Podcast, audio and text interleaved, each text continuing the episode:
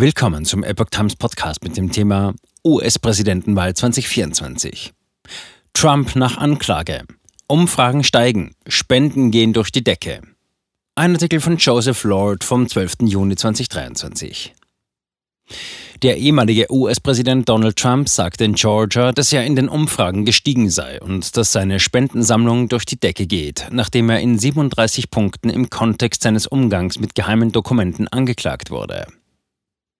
Trump kündigte am 8. Juni an, dass der Sonderermittler des Justizministeriums Jack Smith seine Anwälte über die Anklage wegen des Umgangs mit geheimen Dokumenten informiert habe.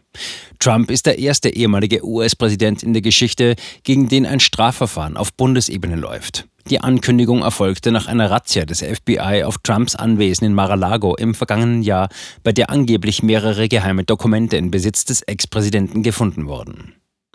Bei einer Kundgebung in Atlanta im US-Staat Georgia am 10. Juni kommentierte Trump die Anschuldigungen und sagte, das Justizministerium von Präsident Joe Biden habe sie erfunden, um ihn ins Visier zu nehmen. Zitat: Die lächerliche und unbegründete Anklage gegen mich durch ein von der Regierung instrumentalisiertes Justizministerium wird als eine der schrecklichsten Machtmissbräuche in der Geschichte unseres Landes eingehen, sagte Trump. Und weiter, viele Leute haben gesagt, sogar Demokraten, dass diese bösartige Verfolgung eine Justizposse ist.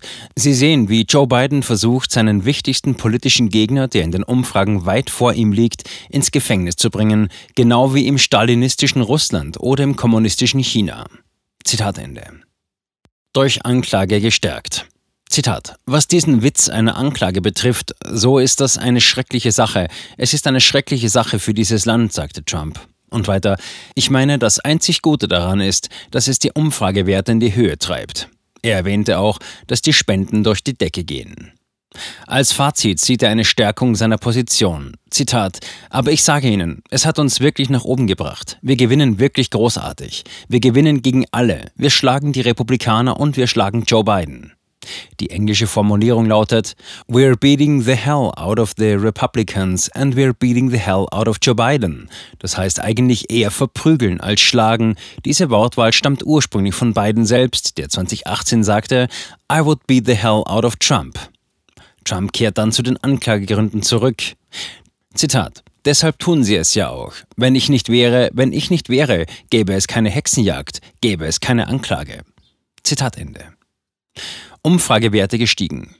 Später ging Trump auf konkrete Umfragewerte ein, die ihn mit großem Abstand in Führung sehen. Zitat: Wir führen das Feld mit 34 Punkten an, mit Trump bei 56 zu DeSantonimos, Floridas Gouverneur Ron DeSantis bei 22, Pence bei 7, Hawley bei 3. In der Clarity Campaign Poll, ich kenne diese Umfrage nicht, aber ich liebe sie, liegen wir mit 56 Punkten vorn. Trump liegt bei 69, De Sanctanimus bei 13, Pence bei 6. Zitat Ende.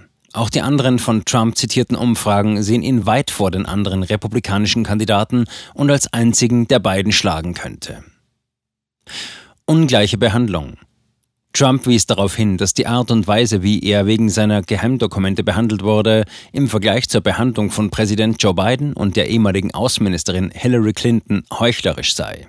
Auch Biden werde vorgeworfen, Verschlusssachen unsachgemäß behandelt zu haben und Clinton, seine Rivalin um die Präsidentschaft 2016, soll einen Laptop mit Regierungsgeheimnissen zerstört haben, um einer Vorladung des Kongresses nicht nachkommen zu müssen.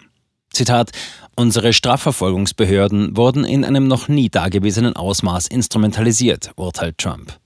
Nach Bekanntwerden der 37 Anklagen gegen ihn stellten sich mehrere seiner republikanischen Rivalen auf seine Seite.